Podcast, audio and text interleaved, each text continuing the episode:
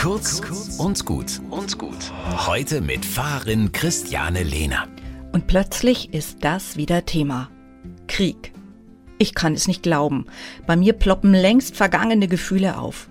Erinnerungen an den Kalten Krieg, als man immer mit einem Atomschlag gerechnet hat. Als Filme wie The Day After uns Jugendlichen schlaflose Nächte beschert haben. Das Wettrüsten der Atommächte lag wie Blei auf dieser Zeit.